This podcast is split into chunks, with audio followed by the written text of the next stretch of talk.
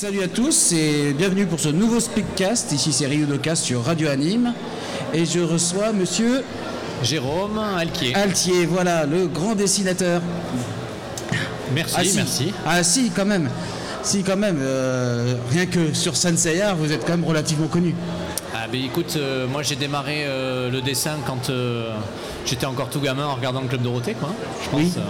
Comme beaucoup de monde. Et puis ben, j'ai adoré ce dessin animé là, entre autres, hein, parce qu'il n'y a pas que celui-là. Et puis, euh, puis voilà, j'ai commencé à dessiner ce que je voyais à la télé, j'ai essayé de refaire ça. Et puis petit à petit, j'ai montré un petit peu ce que je faisais, comme tous les petits fan artistes qu'il peut y avoir euh, sur les salons à droite et à gauche. C'est Japan Expo que tu connais. Moi, ça s'appelait cartooniste à mon époque. Oui. Et puis, euh, puis voilà, j'ai été repéré comme ça fin des années 90 par des maisons d'édition qui éditaient des DVD, qui cherchaient des illustrateurs pour faire travailler sous licence, pour, pour mettre un peu une sorte de, de- de petit coup de dépoussiérage pour, euh, pour certaines entre guillemets vieilles images. Et du coup, je suis rentré comme ça. Et puis euh, quelques années plus tard, j'avais euh, j'avais eu la chance de faire pour les DVD français presque 400 jaquettes de DVD. Alors, tu as du Senseiya, puisque tu as, cité 400. ça. ouais, ouais. Tu as du, as du Senseiya, du DBZ, euh, du Albator, euh, du Ulysse 31 qui est un de mes Oui, bah, animés aussi. euh, D'ailleurs, oui, comme on disait tout à l'heure, euh, il y a l'album de Parallax qui a remis au bout Oui. du jour les, les musiques de, Oui. Euh, c'est un super Ulysse 31. boulot qu'a fait notre ami David Collin. Ah, ah, Donc je salue si jamais il écoute un jour euh, cette, euh, cette émission. Je te fais des gros bisous David parce que il a fait voilà, un super boulot. Il a pris les musiques qui étaient déjà magnifiques Oui. et puis il en a fait un, un son un petit peu plus rock pour faire ce qu'il a appelé euh, les, les réorchestries de musique. Mhm. Et puis c'est vrai que c'est le résultat il est bluffant et j'ai adoré bosser sur ce projet-là. Parce que bah, d'abord, ça me permettait de faire encore des illustrations officielles sur Ulysse, que j'avais déjà eu l'occasion de faire par les coffrets DVD Mhm. dans les années 2000. Et puis, euh, et puis voilà, parce que c'est un, un très gros travailleur, David. Il a fait un super boulot et très professionnel. Et c'est un régal de. euh, Voilà. C'est magnifique. C'est ça, exactement. C'est un, euh. un régal de pouvoir travailler avec des, des gens qui, qui sont autant passionnés, qui vont autant dans le détail.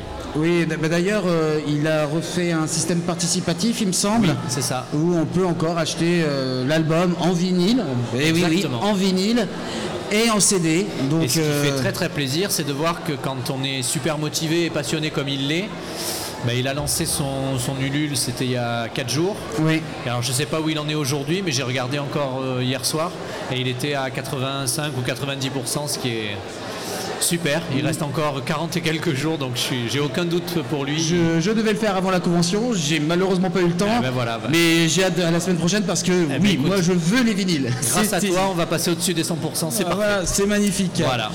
Et euh, du coup, qu'est- qu'est-ce qui vous a, enfin, qui vous a poussé? Bah si, vous l'avez dit déjà tout à l'heure, mais quelles sont vos inspirations de base dans le dessin? Alors écoute, moi j'ai jamais pris de cours de dessin, donc en fait euh, j'ai dessiné ce que je voyais hein, euh, à la télé. Donc je suis une 75 moi alors. Tu vois, je suis, je suis arrivé, je te parlais du club Dorothée, mais c'est même plus euh, Récré à deux que le club Oui. Dorothée. Donc j'ai connu. Goldorak, euh, j'ai connu Albator, j'ai connu Capitaine Flamme qui est arrivé un peu dans la foulée, tous ces space opéra.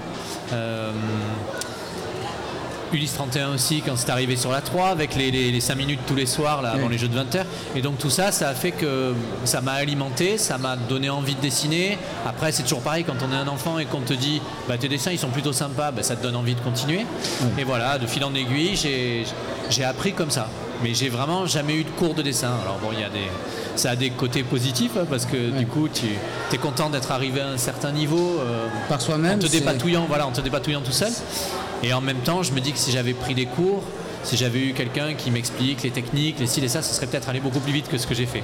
Bon, écoute, de toute façon, c'est mon parcours, c'est ça, hein, je, je peux Oui, pas le non, mais euh, Et puis, euh, oui, non, mais c'est déjà. Enfin, voilà, c'est c'est pas rien quoi. c'est- un super taf parce que c'est vrai que dessiner sur des licences, euh, enfin de manière officielle, sur des licences qui, qui ont bercé ta jeunesse, c'est ouais, c'est tout simplement magique quoi.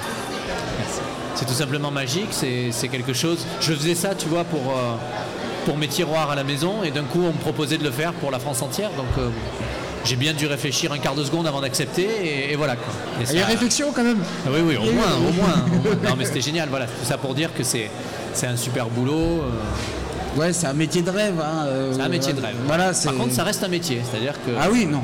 tu as des contraintes euh, calendaires, euh, des deadlines, des, des, des- des- des validations par les ayants droit qui vont être pinailleurs certains sur telle ou telle chose, etc. C'est normal, c'est leur boulot, il faut l'accepter. Euh, des fois, il faut refaire des choses que tu pensais être bien, et puis voilà. Des fois, il y a d'autres choses que tu te dis, bah, tu aurais pu faire un peu mieux, puis c'est accepté. Donc bon, écoute, c'est comme ça. Et c'est normal quand tu travailles sous licence d'avoir ce côté validation qui va être, qui va venir se rajouter derrière ton travail.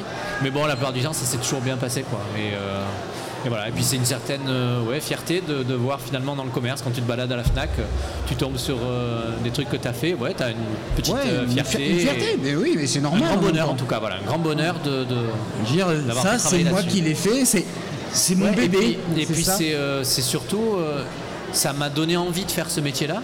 Mm. Et aujourd'hui, je peux leur rendre quelque chose en faisant euh, voilà, une couverture de DVD, un poster ou n'importe quoi. J'essaie d'y rapporter mes, mes compétences aujourd'hui, euh, mon, mon trait de précision, des choses comme ça, pour euh, rendre à ceux qui m'ont apporté ce qu'ils ce m'ont donné, justement. Oui, c'est, ouais, c'est génial. Quoi. Et, et est-ce que vous avez peut-être des, des projets pour le futur, des, des nouvelles Oui, licences peut-être à travailler Alors, y a des- Un Senseiya Il y a des petits projets en effet dans des, dans des tubes actuellement qui sont à l'étude. Euh, il devrait y avoir une bande dessinée sous licence qui devrait euh, voir le jour en 2017. Je ne peux pas te dire la licence, mais euh, voilà, On trépine c'est une- d'impatience, déjà. C'est une grosse licence japonaise euh, que, que tout le monde connaît. Et puis euh, et puis il y en a un autre qui attend aussi dans, dans les tiroirs de, de pouvoir trouver une, une validation auprès des ayants droit. Donc ça c'est pour les choses sous licence on va dire. Puis après j'ai des projets plus personnels. Tu, tu as dû voir sur mon stand, il y a beaucoup de, de tableaux euh, qui sont des créations euh, totalement inédites, personnelles. Voilà, c'est vraiment mon style de trait que j'ai pu euh, acquérir petit à petit à force de- d'emmagasiner euh, les, les techniques et les traits des dessinateurs japonais que j'aimais beaucoup. Bah, j'ai réussi finalement petit à petit à avoir un style personnel que je mets dans mes, dans mes créations personnelles. Et puis voilà, donc c'est une collection qui s'appelle Sweet Savage avec un bouquin qui, est- qui a vu le jour cette année, une sorte de hardbook qui, qui reprend mes, mes 17 années de, de- Ah ouais. de travail professionnel, dont Sweet Savage fait évidemment partie, et, et aussi quelques dessins sous licence. Et puis, euh, et puis voilà, donc ça, ça fait partie des projets qui sont alimentés chaque année de quelques dessins supplémentaires. Et- Beaucoup d'affiches de festivals, ben, Mangalaxy le sait bien puisque j'ai eu la chance et l'honneur de faire euh, celle de cette année. Euh, puis voilà, plein de festivals aussi où on en parlait un petit peu en off. C'est euh, c'est vrai que c'est un métier qui est relativement soli- solitaire, donc quand tu as la possibilité d'être à- au contact des gens qui te lisent, qui te, voilà, qui te suivent, etc., sur les réseaux sociaux, sur en c'est BD, etc., c'est là que tu peux avoir ces vrais échanges. Et c'est ça qui est, que tu recherches aussi quand tu es, quand tu es dessinateur, c'est voilà, de, de- de faire un dessin, de partir d'une feuille blanche et de voir la personne qui est en face de toi, qui a les yeux qui se mettent à briller parce que tu es en train de lui dessiner euh, le, le personnage qu'il préfère ou voilà, ce genre Mhm. de choses. pour ça que comme tous les métiers, c'est contraignant, c'est difficile parce que ben, voilà, il faut, Voilà. faut trouver les contrats, il faut aller les chercher des fois, etc. Mais je dis qu'on a la chance de faire un, un des plus beaux métiers du monde parce que quand on voit le bonheur que les gens ont dans les yeux quand tu leur fais quelque chose, ben voilà, ça vaut tout l'or du monde. quoi. Ouais, ça j'ai pas de mal à le croire. Voilà. Parce que c'est moi qui ai l'heure dans les yeux là. Mais euh, du coup, euh, dans toutes les licences, est-ce qu'il y en a une que vous avez vraiment préférée? Et Senseiya, ça reste quand même. euh, En fait, Senseiya, si tu veux, m'a permis de comprendre qu'il y avait des des épisodes qui étaient bien dessinés et d'autres qui étaient moins bien dessinés. Parce que tu vois, c'est les équipes changent en fait d'un Mm. Oui, épisode à un autre. tout à fait. Nous, aujourd'hui, on le sait très bien, mais à, à mon époque, quand je regardais ça, je, je découvrais. Et donc, je me suis vraiment rendu compte de- de- de- d'une différence d'un épisode à un autre. Et du coup, j'ai- je me, je me suis dit à ce moment-là, peut-être que je suis capable de comprendre un petit peu la technique qu'il y a derrière, etc.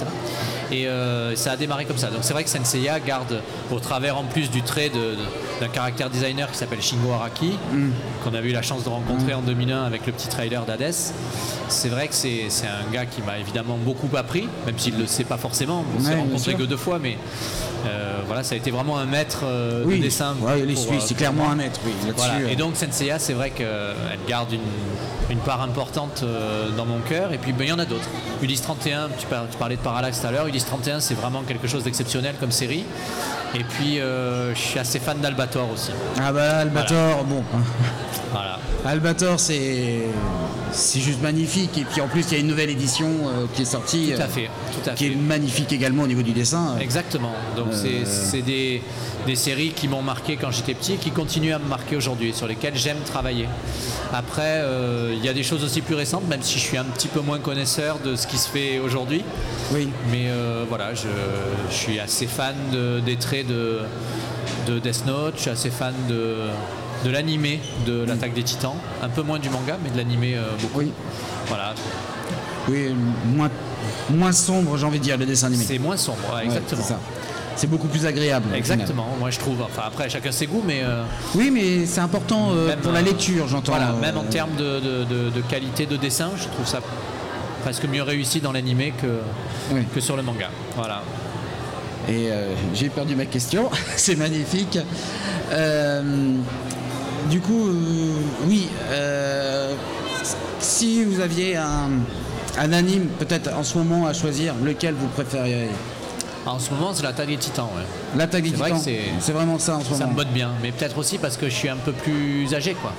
Oui, si voilà. j'avais l'âge euh, que j'avais quand je regardais les, les, les Senseiya et compagnie, ce serait peut-être pas ça. Bah tiens, bizarrement, je vais, faire, je vais me faire taper sur les doigts par tous les fans de Senseiya, mais j'ai vu, alors j'ai découvert vraiment sur le tard, il y a quelques semaines, j'ai découvert Omega. Et bon, j'ai pas été très fan de la deuxième saison euh, où il y avait vraiment beaucoup beaucoup de persos qui se mélangeaient et tout, mais la première saison, j'ai été fan. C'est, c'est- je sais qu'elle est critiquée euh, en veux-tu en voilà, mais C'est- au, au niveau dessin, c'est vrai que c'est très particulier. Je C'est m'étais déjà pas le familiarisé dessin, je au... pense, qui gêne.